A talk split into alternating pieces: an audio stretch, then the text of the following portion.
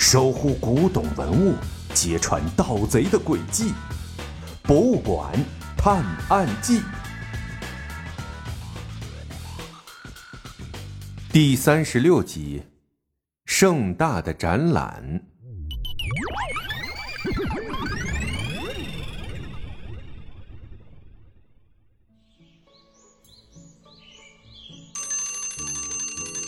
这天早上，小盲道正赖在床上不起，反思着当时不应该忽视那些明显的细节，从而让已经被团团包围的财神爷跑掉。突然，咣当一声，把小盲道吓了一跳。喂，我说你进门之前不会敲门吗？这样很没礼貌哎。原来是小小贤突然闯了进来，惹得小盲道朝他高声喊了两句。啊！小小贤先是一个愣神儿，然后转身出去了。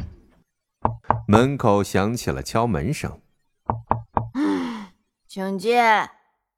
小盲的躺在床上，有气无力地说：“这有两张十大博物馆联合展览的门票，除了要展出耳熟能详的国宝外，还有很多从未面世的国宝会在展览上露面。你要去吗？”小小贤站在门口，挥舞展示着手中的两张门票。嘿，当然去啊！快把门票拿来，我看看。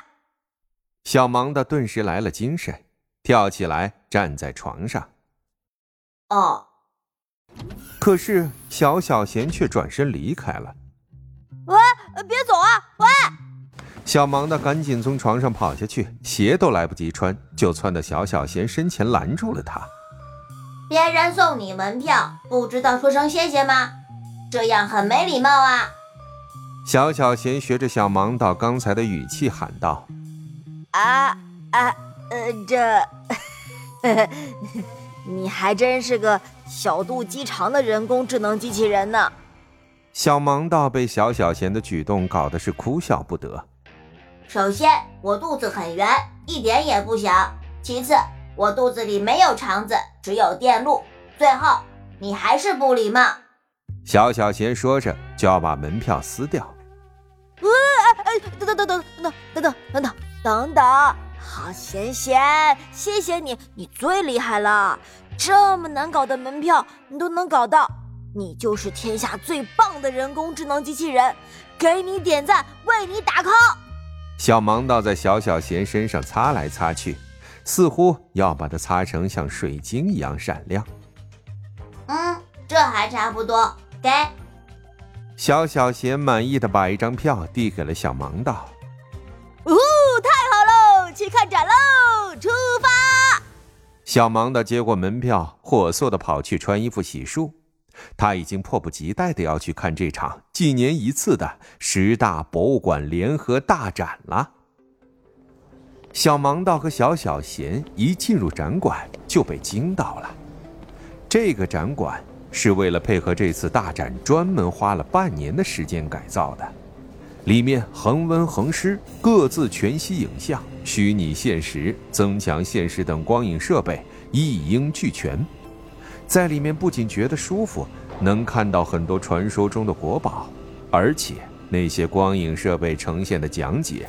能让人身临其境的感受到国宝的历史知识。快看那儿！小盲道的目光被几只画的栩栩如生的牛吸引住了，赶紧拽着小小贤跑了过去。这不是五牛图吗？居然还是真品！看来故宫可是为这次展览下血本了。小小贤用他的扫描仪隔着展柜的玻璃扫描鉴定了一下，这一下。让小盲道是又惊又喜，他一直想亲眼目睹一下这幅画的真品，可是这画却收藏在故宫博物院里，从不示人。小盲道对这幅画这么好奇，也跟这幅画来头太大有关系。这五牛图是唐朝宰相韩晃所画，这幅画是现存最早的纸本中国绘画，比起后来的那些画。它就显得有点小了，只有差不多五张 A4 纸那么大。别看这幅画没什么背景，也不像一些画似的有非常丰富的故事情节，只有五头牛排成一行。可是，这五头牛个个栩栩如生，充满活力，有侧身蹭痒的，有昂首前行的，有直视前方的，还有回首是蛇的，也有严肃庄重的，都展现着韩晃的高超技艺。一九零零年，八国联军入侵北京的时候，曾经被洗劫到国外，建国后才重新买回国，经过修复后。收藏在了北京故宫博物院。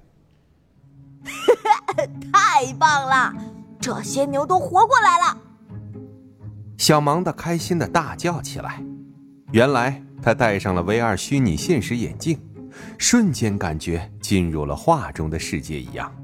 五头牛都动了起来，有的在小芒的身上蹭痒痒，有的朝小芒的笑，有的忙着在地上吃草。就像是有五只活牛围在小芒的周围一样。嗯，用 VR 眼镜来欣赏古董的主意简直是绝了，感觉能身临其境的进入画里面。小芒倒对这种形式赞不绝口，展馆里也时不时传来欢笑声、惊呼声。原来很多人都在用 VR 眼镜鉴赏古董。突然间，所有的音箱都发出了一声刺耳的嗡鸣声，观众们都被吓了一跳，连工作人员也吃了一惊。接着，VR 眼镜以及所有的屏幕都突然间关闭，等再打开时，屏幕上居然多出了一个人。这到底是发生了什么事呢？